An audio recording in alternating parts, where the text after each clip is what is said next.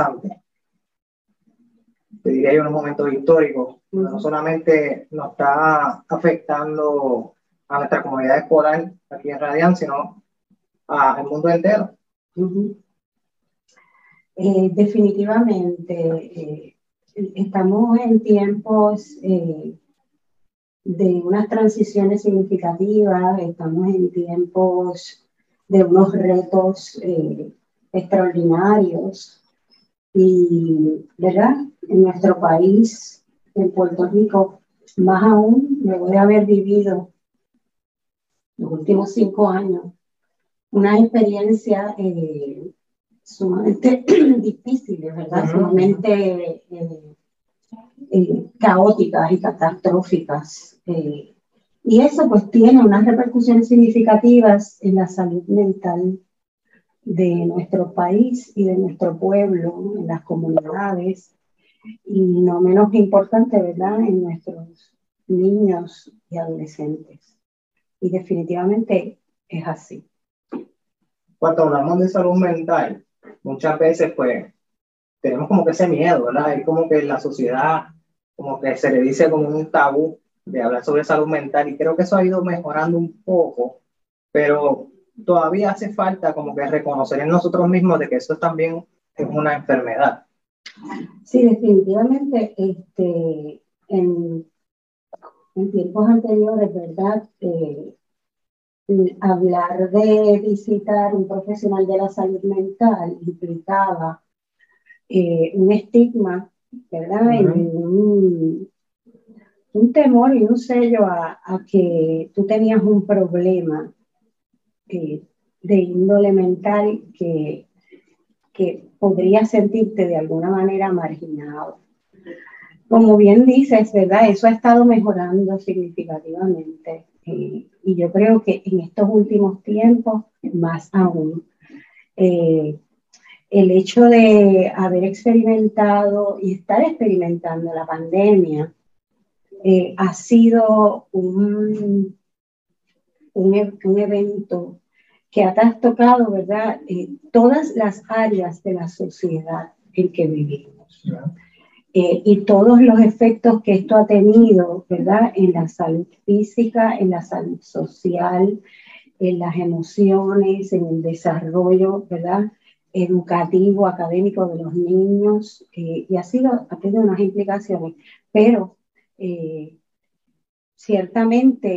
eh, la concientización que se ha ido llevando y definitivamente las necesidades que han ido surgiendo a través de los años, pues han llevado a la población en general a tener más conciencia, ¿verdad? Y buscar las ayudas necesarias de los profesionales que estamos envueltos en, en este rol, ¿verdad? De brindar asistencia eh, emocional a aquellos que lo necesitan, definitivamente. Cuando hablamos de asistencia emocional, a veces puede ser como un acompañamiento, ¿verdad? Me imagino que ustedes lo primero que hacen es escuchar cuáles son las situaciones. Definitivamente, nosotros somos un ente de ayuda, eh, estamos, ¿verdad?, cualificados para brindar eh, herramientas, ¿verdad?, y para identificar, primero que todo, la situación y la problemática. Eh, y y definitivamente cuando se inicia un contacto con, con un paciente o con un cliente, eh, esa primera experiencia de, de permitir a esa persona ventilar y expresar qué está viviendo y qué está experimentando, suele ser sanadora de inicio. De inicio suele ser liberadora de, esos sentimientos. Ok, ok. Entonces, como has dicho, La, la pandemia ha trastocado no solamente a, nosotros como adultos, sino también a nuestros niños, a nuestros adolescentes, que es donde usualmente la adolescencia tiende a ser una transición para los padres un poquito difícil, ¿verdad? Porque estamos acostumbrados a trabajar con nuestros niños pequeños, donde más o menos ellos siguen lo que le decimos, pero ya cuando entran a la adolescencia, pues son un poquito más rebeldes ¿Me puede hablar un poquito sobre eso? Bueno, la etapa de la adolescencia definitivamente es una etapa de transición. Eh, ciertamente es una etapa de cambios significativos en todo el desarrollo ¿verdad? del individuo. Eh, y en este tiempo, ¿verdad? Donde hay tantos cambios eh, a nivel social y a nivel de cómo se establecen las relaciones sociales, pues definitivamente eso tiene mayores repercusiones en el desarrollo. Eh, el hecho de haber experimentado la pandemia, estos encierros, el aislamiento, el, el aprendizaje a través de métodos virtuales, donde puedes haber encontrado a jóvenes que les gusta muchísimo esa, esa metodología, pero otros que no, a pesar de tener la capacidad, han experimentado bajos aprovechamientos académicos. Definitivamente, pues todo eso ha hecho que nuestra sociedad y nuestra comunidad de niños y adolescentes haya cambiado, ¿verdad? Ah, haya cambiado. Eh, pero no solamente en la etapa del desarrollo de la adolescencia, yo creo que vemos cambios también en los niños y en las formas, ¿verdad?, en que las tecnologías han venido a impactar a todos, ¿verdad? Y más aquellos niños y adolescentes que tienen cierta vulnerabilidad, ¿verdad? Eh, en cómo entender o manejar las informaciones que provienen de los medios electrónicos, ¿verdad? Eso es un mundo eh, infinito, es un mundo verdaderamente infinito. Y, muchas veces eh, niños no cuentan con, la, con las herramientas necesarias para poder lidiar o manejar tal información, ¿verdad?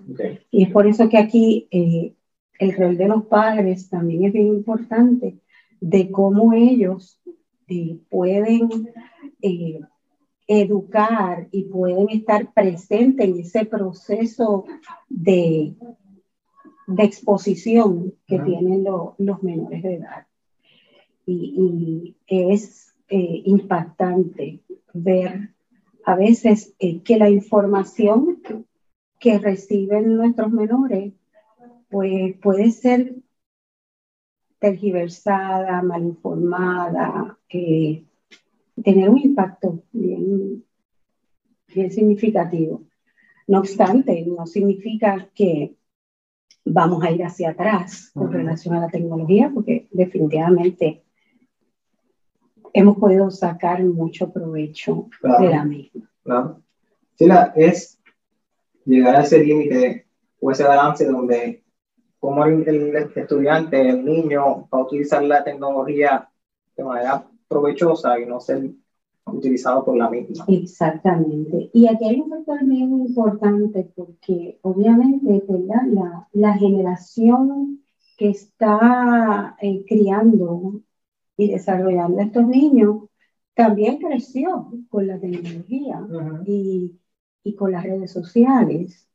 Y también podemos ver esos apegos bien significativos al punto de que ya ha sido considerada el uso de los dispositivos electrónicos de manera excesiva como una condición de codependencia y de adicción a, estos dispositivos y en especial a las formas de socialización a través de las redes sociales.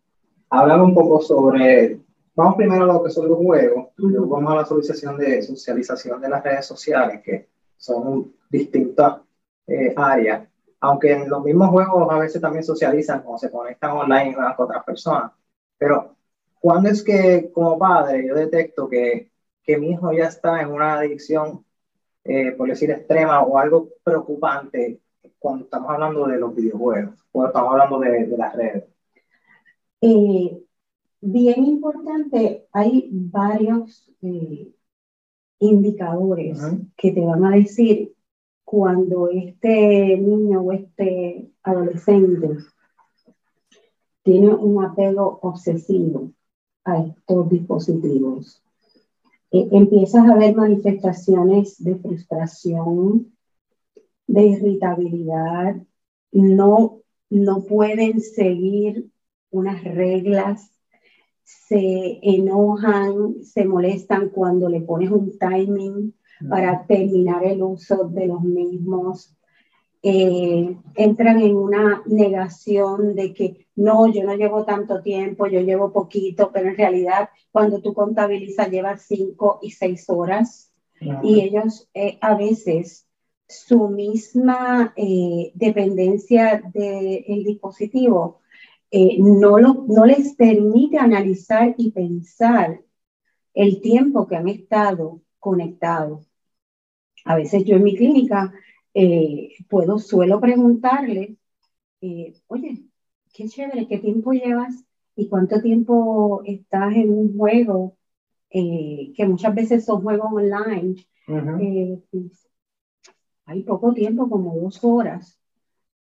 pero yo le dije, ok, que si tú empiezas más o menos como a las 3 de la tarde, ya a las 5 está desconectado. Y se quedan pensando y me dicen, no, a las, no, a las 5 no, como a las 8 o las 9 de la, de la noche, ah, vamos a contar. Y cuando uno los va llevando a esa conciencia, entonces ellos reconocen. Y eso es uno de los, de los indicadores. También hay indicadores donde tú empiezas a ver un bajo aprovechamiento académico, hay un descuido en lo que es la responsabilidad académica de lo que estoy haciendo, empiezan a mentir. Ah, no, mamá, porque es que yo estoy estudiando. Estoy aquí, que estoy conectada con fulanita porque estamos practicando. Y pudiera ser real, pero entre el ejercicio y la, el, la destreza eh, que, se les, que están practicando, estamos haciendo otras cosas que no tienen que ver con la academia. Entonces empieza a haber una disminución podemos ver problemas en el sueño. Eh, no logran conciliar el sueño. A veces eh, el estar frente a la pantalla en la noche, pues eh, los desvela. Y los padres definitivamente con un estilo de vida donde tienen que levantarse temprano a trabajar, no se percatan. Y dan las 3 de la mañana y sus hijos están conectados. Y ellos no se percatan de eso. Muchos de ellos, otros sí, empiezan a apagar las redes, empiezan a apagar este, los modems en las casas para evitar, ¿verdad? Pero eh, ahí vemos, ¿verdad? Otras consecuencias. Se ven afectados en sus funciones básicas vegetativas como la alimentación.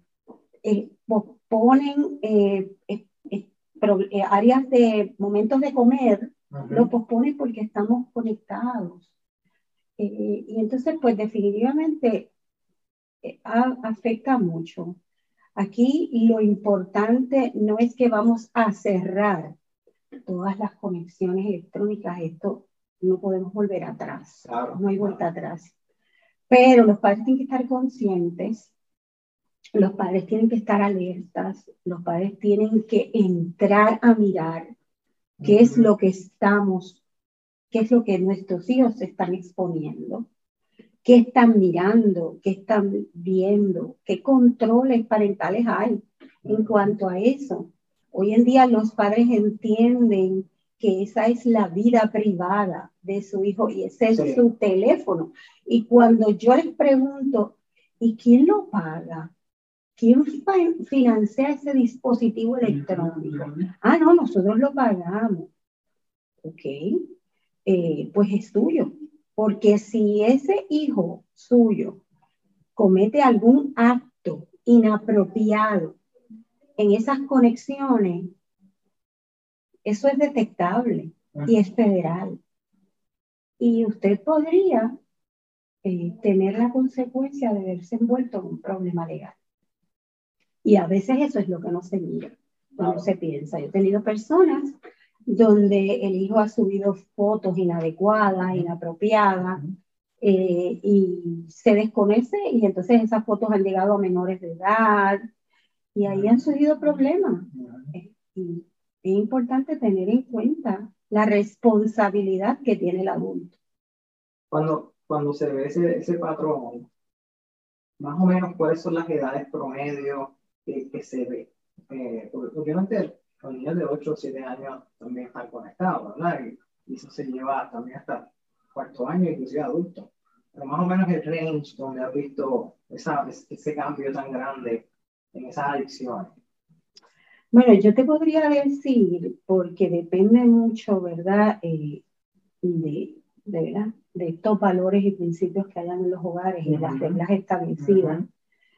Pero yo te podría decir que entre las edades de 8, 9 años hasta ser jóvenes adultos, eh, vemos esta, estas incidencias tan altas.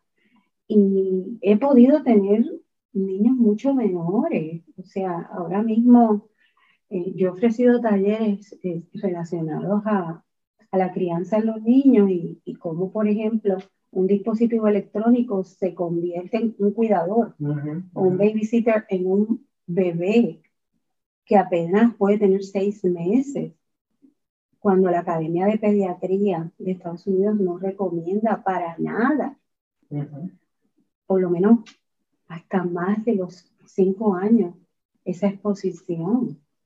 Y entonces, pues, los tienen ahí disponibles porque es un, facilitador. Y llama la atención porque puedes ver un niño pequeñito desde el año y desde bebecito con la tendencia a querer ver y a frustrarse cuando no se lo da. Sí. es intuitivo y es fácil de utilizar y el, nivel.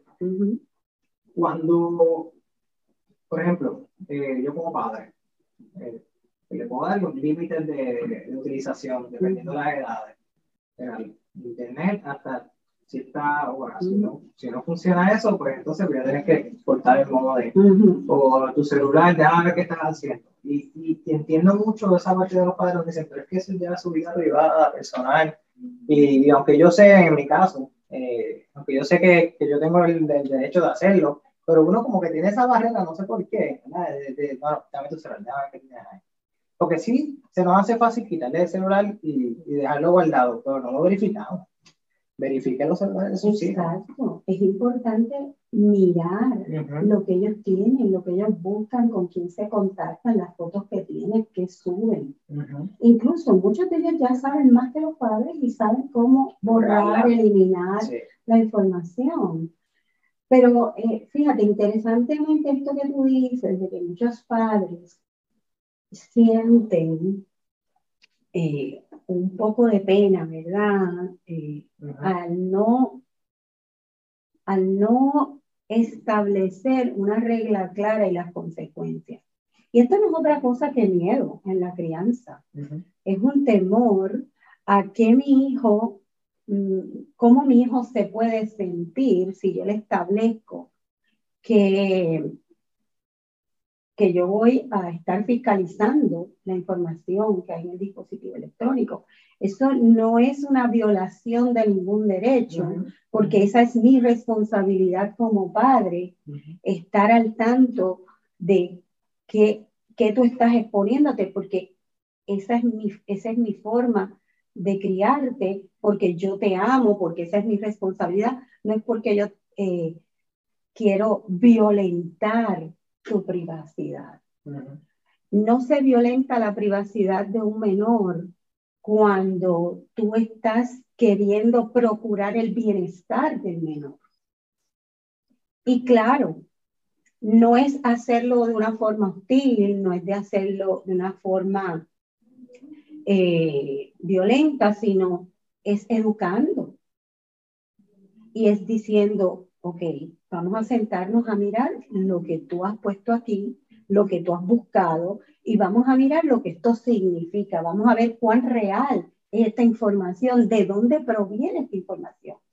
Pero muchas veces eh, en el estilo de vida que se vive hoy en día, en el ahorro de vida, eh, los padres no cuentan muchas veces con el tiempo, no cuentan eh, con la oportunidad, llegan a las seis, siete de la noche a sus casas y, y, aquellos que incluso están laborando desde sus hogares, pues de la misma manera tienen unas demandas de trabajo bien fuerte, pero no es la cantidad del tiempo, es la calidad de ese tiempo que tú dedicas a la educación y cómo tú aprovechas esos momentos para la educación.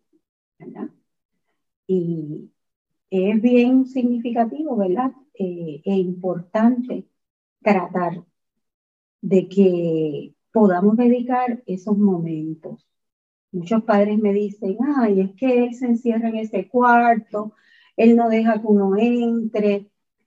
Por lo mismo, porque permitiste la barrera y aunque en la etapa del desarrollo de la adolescencia es algo común, los jóvenes están buscando esa identidad y quieren esos espacios, pero hay muchas veces que los padres eh, piensan que ellos, los jóvenes, no le permiten ¿verdad? entrar a su espacio personal, pero la realidad es que muchos lo necesitan. Muchos necesitan tener algún momento de conversación, ser escuchados porque tienen una necesidad grande, ¿verdad? Y, y esto, ¿verdad? Es lo que conlleva a muchos problemas sociales eh, y de salud pública que hemos estado teniendo y confrontando y cada vez más, como son los problemas del suicidio, ¿verdad? Que muchos jóvenes al sentirse aislados, al sentirse con una serie de cuestionamientos y preocupaciones, empiezan a tener ideas y pensamientos relacionados a la muerte. Okay. ¿Y cómo, cómo yo puedo como padre detectar eso? O sea, obviamente las conversaciones con, con nuestros hijos son bien importantes y, y, conversaciones como, por ejemplo, conversaciones inteligentes que tú puedes tener con ellos dependiendo de su edad. Ellos te pueden responder muy bien. Eh, por ejemplo, todo lo que dice Internet es correcto. Eh, ellos te van a contestar. Entonces ahí uno puede ir llevando de una manera más, más conversación de padres que estar diciéndole esto, esto, esto, esto, esto, esto, esto, Entonces eso es lo que va a pasar es que entra por aquí y sale por allá. definitivamente, definitivamente. Y uno tiene, ¿verdad?, que eh, detectar e identificar, ¿verdad?, aquellas señales importantes, ¿verdad? Señales que son, nosotros le llamamos factores de riesgo. Exacto. En, en un niño que está presentando un comportamiento eh, que no es adecuado, ¿verdad? Y preocupante. Y hay, ¿verdad? Varios factores de riesgo. Realmente, eh, Usualmente cuando, cuando cuando un, como tú dices, hay diferentes factores de riesgo, pero ¿cuáles son usualmente los comunes? Ansiedad, falta de apetito, no duermen bien. Este, eh, si, si vamos a hablar de factores de riesgo que pueden conllevar a un comportamiento suicida, eh, pues tenemos eh, varios, ¿verdad? muchos pueden ser visualmente identificados, otros no. Esos son los más difíciles. Y esos son los más difíciles, claro está. Porque muchas veces eh, podemos ver, y esto suele ser muy común hoy en día, las automutilaciones. Eh, y muchos, muchas aprendidas, las automutilaciones donde ellos empiezan a cortarse en ciertas áreas, eh, no, no los ves con unas conductas muy, ¿verdad?, eh, significativas, pero tú empiezas a mirar eso, empiezan a usar, y eso es una señal importante, a querer siempre estar usando mangas largas. Y haciendo un calor increíble usamos los hoodies. Y tú los ves queriendo usar, entonces cuando tú empiezas a identificar y le pides que se levante, muchas veces están lastimados y utilizan cualquier, pueden ser cualquier objeto cortante significativo. Yo he tenido algunos que me han dicho, no, ha sido con una tijera de esas que usan en kinder. Pero ahí vemos una intención y no podemos perder de vista esa intención de que no quiero hacer daño, ¿verdad? La alimentación, puede ver que empiezan a disminuir sus periodos de alimentación, comen menos, ¿verdad? El mantenerse aislados, el no querer conversar, no que es que él es un adolescente y ellos son así. Ellos se encierran y no quieren hablar, pero llegan a mi oficina y no paran de hablar. Cuando llegan, eso es una catarsis de querer estar hablando lo que necesitan hablar, ¿verdad? Y muchas veces como adultos no observamos y no escuchamos. Y muchas veces tú puedes ver la mirada perdida de un joven eh, que puede parecer que está distraído, pero tiene una, una mirada perdida por largo rato. Y ahí, ahí es importante decir, podemos hablar, yo estoy aquí, yo siempre voy a estar aquí para ti, yo no te voy a dejar para nada, conmigo puedes contar. Muchas veces la pregunta es, ¿qué te pasa que te veo así como, como distraído? ¿Qué te pasa? Y eso cierra puertas de comunicación. ¿verdad?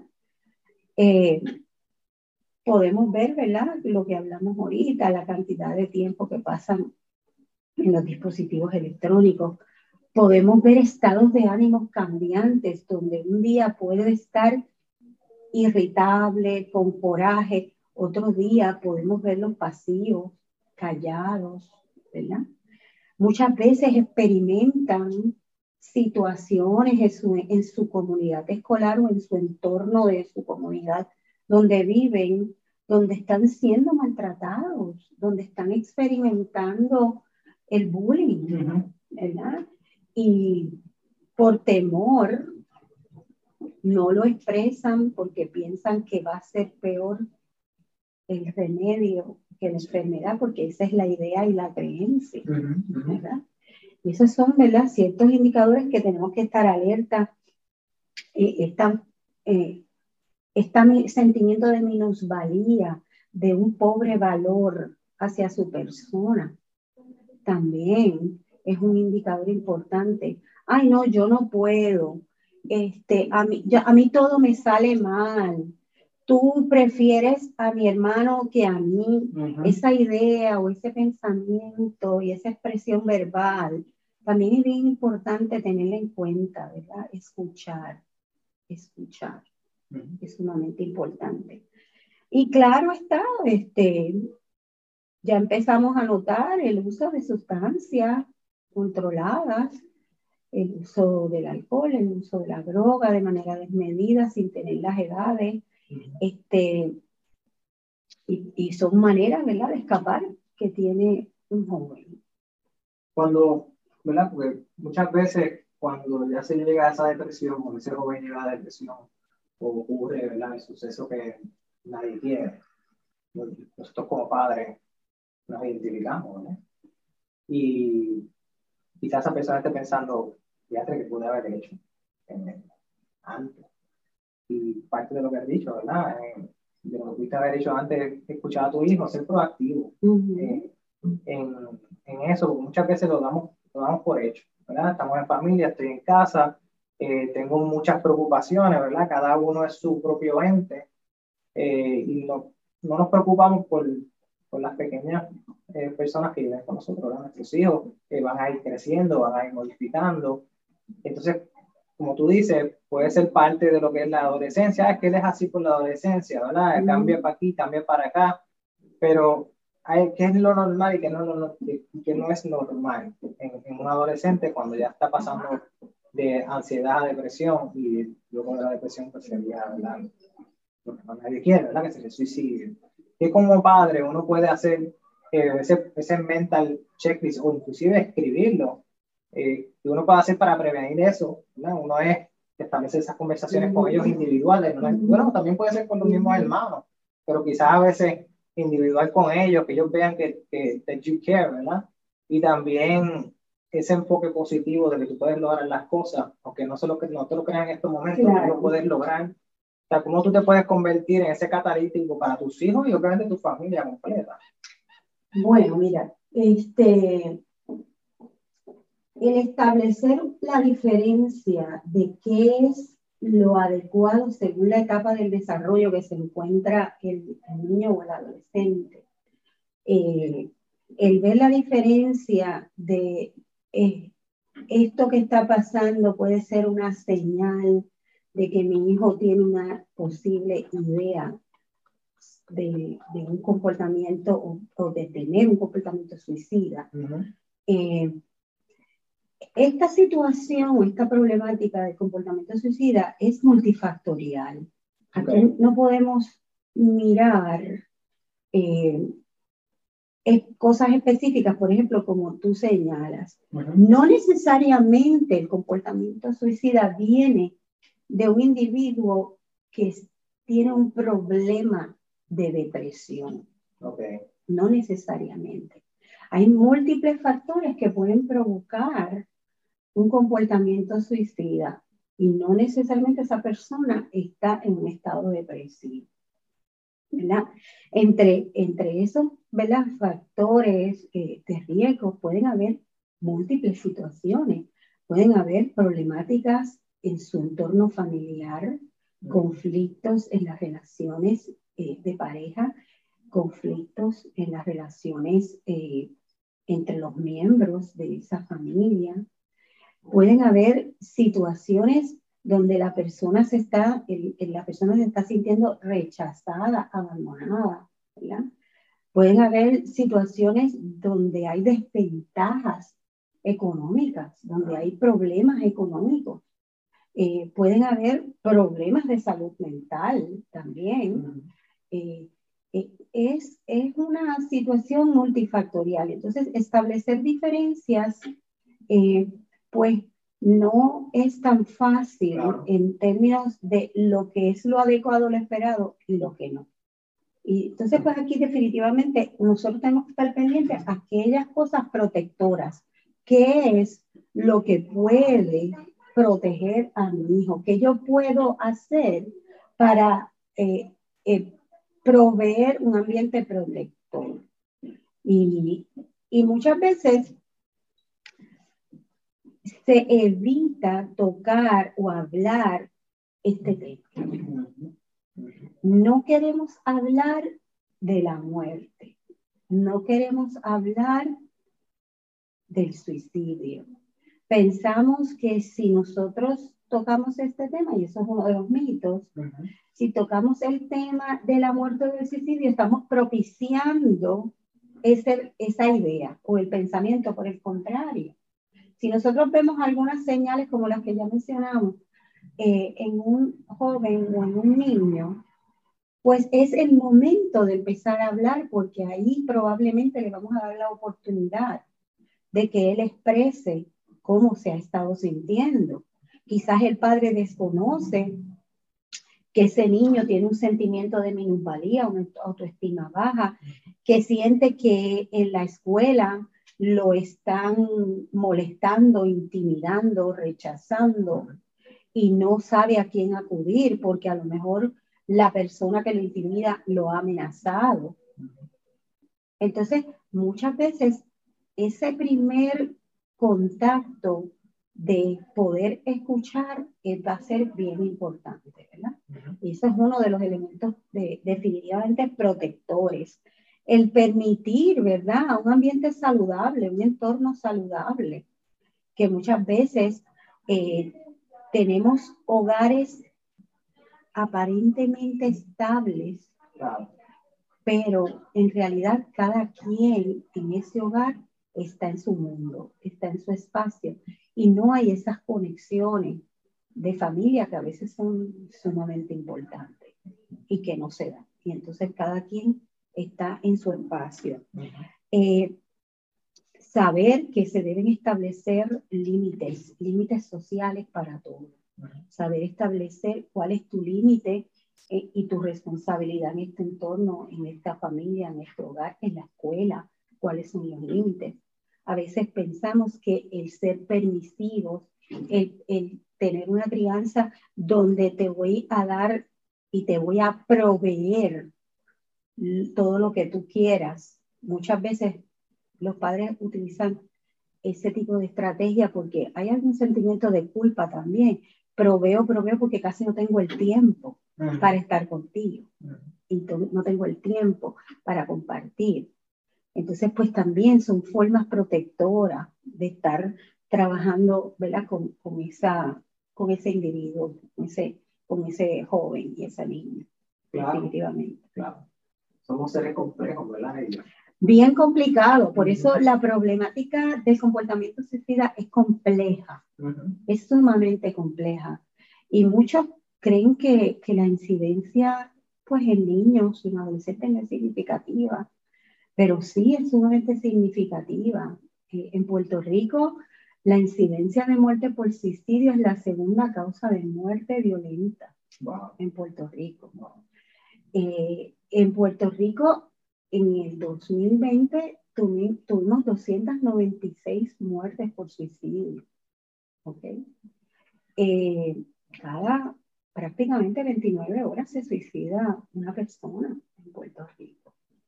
Y muchas veces creemos que eso está pasando fuera de nuestro... O adultos solamente. En nuestro entorno y a los adultos. Y no es así. Lamentablemente, el mes pasado vimos una pequeñita de nueve años. ¿Verdad?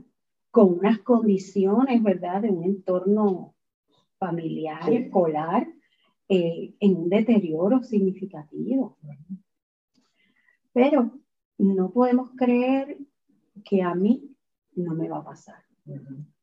Porque en algún momento todos hemos tenido situaciones tan difíciles y tan fuertes que alguna idea nos puede haber pasado. Eh, tampoco podemos perder de vista, ¿verdad? Eh, otro factor protector importante y es ver que no podemos caer en la desesperanza y en la falta de fe. Eh, como sociedad, como comunidad, como pueblo, como individuo, nosotros nos hemos visto probados a través de estos últimos cinco años que somos resilientes, que somos capaces de seguir hacia adelante y tenemos que propiciar eso, tenemos que propiciar ese potencial eh, ese empoderamiento interno de cada individuo y de cada sociedad y comunidad, de que las cosas pueden estar mal, pero pueden mejorar y tener una actitud positiva. Así es. ¿no? Y tener esa mentalidad donde esto va a pasar. En este momento difícil siempre va a pasar. Siempre va a pasar. Eh, parece imposible de que no va a pasar, pero sí. sí esto pasa. Definitivamente. bueno, ¿verdad? muchas veces le damos tanta importancia a lo negativo y a lo malo que nos pasa que se nos olvida o damos por sentado todo lo bueno que vivimos constantemente. Y eso es algo que es bueno siempre hablarlo en familia. Eh, y ese temor de hablar sobre este tipo de cosas, ¿verdad? lo que es la muerte, lo que es sentirme mal, lo que es sentirme con desesperanza, eh, a veces no los, no los callamos. ¿verdad? En momentos de, pandemia, eh, niños y adultos eh, sufrimos emocionalmente muchas cosas. Muchas personas perdieron, perdieron familiares, otras personas perdieron sus negocios, otras personas tuvieron que dejar, este, dueños de empresas tuvieron que ¿verdad? dejar su negocio y dejar a mucha gente fuera. Y ¿verdad? otras situaciones que pudieron haber pasado mucha gente. Y eso nos, ha afectado a los adultos como también a nuestros hijos. Definitivamente. Eh, y, y, es algo que hay que hablar. Definitivamente, o sea, eh, los tiempos que hemos estado viviendo, ¿verdad? Han sido bien retantes, bien desafiantes en toda la vida de cada uno de nosotros, ¿verdad? este, los profesionales de la salud no hemos estado exentos de esa quemazón eh, fuerte porque ha sido intenso lo que hemos tenido que estar ahí en esa línea de batalla eh, fuertemente trabajando, ¿verdad? por recuperar y por ayudar a los demás a recuperar su estabilidad y su salud mental. Pero es como tú bien dices, que los tiempos van a pasar, los tiempos van pasando, que dejan secuelas, definitivamente dejan secuelas, pero tenemos que tener esperanza, tenemos que tener fe, tenemos que mirar, ¿verdad? A veces no miramos que hay cosas buenas pasando a nuestro alrededor, que tenemos vida, que cada día nos levantamos y hemos podido respirar cuando en el mundo muchos no se levantan, ¿verdad? No tienen vida. Y, y hay veces que el aprender a tener ese agradecimiento por lo que tenemos más que por lo que queremos o lo que deseamos o lo que nos falta. La realidad es que no vemos la abundancia de lo que tenemos. Y hay muchas veces que, que nos enfocamos más en ese punto. Y eso es algo importante que se tiene que sembrar desde el fundamento de una familia. Eso es principal. Eso es el fundamento de una familia. Estoy de acuerdo. Y, y hay diferentes tipos de familias, ¿verdad? Personas divorciadas, personas con nuevas parejas, familias normales, algunas disfuncionales, otras no. Pero entonces, eh, ¿cómo yo puedo trabajar con todo eso? Porque no nosotros trabajar yo como persona. Claro que sí, definitivamente. Tenemos que mirarnos nosotros mismos primero. Nosotros somos el primer modelo que nos presentamos a nuestros hijos. Y claro, yo siempre le digo a mis papás, no somos perfectos, no fuimos a ninguna universidad a aprender a ser padres, ¿verdad? Nuestra experiencia de vida para la crianza de nuestros hijos proviene de generación en generación. Pero, ¿quién nos dice que no podemos hacer la diferencia en una nueva generación? en criar de maneras distintas, ¿verdad? En brindar oportunidades diferentes a nuestros hijos. ¿Qué podemos hacerlo? Podemos eh, concientizarnos cada vez más de que si nos tenemos la responsabilidad de la crianza de un hijo, vamos a intentar hacer lo mejor que podamos. ¿Que nos vamos a equivocar? Sí, nos vamos a equivocar. Por eso estas oportunidades de educarnos, por eso de escuchar, de leer, de mirar, de buscar información eh, real, verdadera, de fuentes informativas que son eh, fidedignas, ¿verdad? Y confiables. Y este es el momento para eh, tomar en consideración todo eso. Bien importante buscar ayuda. Si no te atreves a llamar un número o lo que sea, pues contacta a una persona que realmente tú tengas esa confianza de, de hablar de estos temas y esa persona pues, te va a poder ayudar o te va a poder guiar. Eh, nosotros también en el post que vamos a estar haciendo, vamos a estar dando un número de números de áreas de ayuda, dependiendo de la situación que, que se encuentre, donde son gratuitos, ¿verdad? Pueden llamar y ahí van a recibir la ayuda inmediata. Y es importante, eh, y es parte de lo que estamos haciendo aquí en la escuela, donde nosotros somos un equipo de trabajo, ¿verdad? Somos un equipo completo, somos escuela, sus hijos y ustedes como padres comprendemos lo que es la, la comunidad escolar. Y, y, parte de lo que queremos hacer es, siempre que vemos que hay una situación, buscamos maneras de, de trabajarlas en conjunto para, para mejorar no solamente la salud emocional de nuestros niños, de nuestros estudiantes, de nuestra facultad, de ustedes como padres, sino una comunidad completa. Definitivamente. Eh, como le dice, eh, ¿verdad, Arturo? Definitivamente eh, hay recursos de ayuda. Hay lugares donde nos podemos contactar las 24 horas, los 7 días de la semana. Una de ellas es la línea Paz del programa ANSCA del Departamento de Salud en Puerto Rico, donde se pueden contactar al 1-800-981-0023. 1-800-981-0023, las 24 horas del día. Hay recursos profesionales allí que te pueden escuchar, que puedes llamar en cualquier momento y que se van a canalizar, ¿verdad? Las ayudas. Eh, siempre es importante buscar los recursos de apoyo. Hay veces que no contamos, ¿verdad? Con las herramientas necesarias, a veces no nos sentimos, ¿verdad? Con la capacidad de eh, ayudar a nuestros hijos pues busque los recursos de ayuda, están disponibles en su comunidad. Eh, hoy en día, ¿verdad? Cada vez los accesos se hacen un poco más limitados por la necesidad tan grande que hay de ayudas en el área de salud mental, pero sí definitivamente los recursos de ayuda están presentes.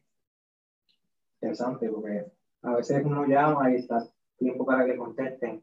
No te quites, aguanta, espera que te van a contestar. Definitivamente sé perseverante, continúa, porque sí definitivamente es importante reconocer el momento en que ya debo buscar esa ayuda necesaria. Perfecto. Gracias, doctora, de parte del Colegio de la Alianza y de toda nuestra comunidad. Te agradecemos de tu tiempo, que sé que es valioso. Gracias. Y siempre está aquí, estamos aquí para su orden. Muchas gracias por haber contado con, conmigo. Eh, agradecida siempre. Para mí, esta siempre ha sido mi casa. Súper, súper. Chévere.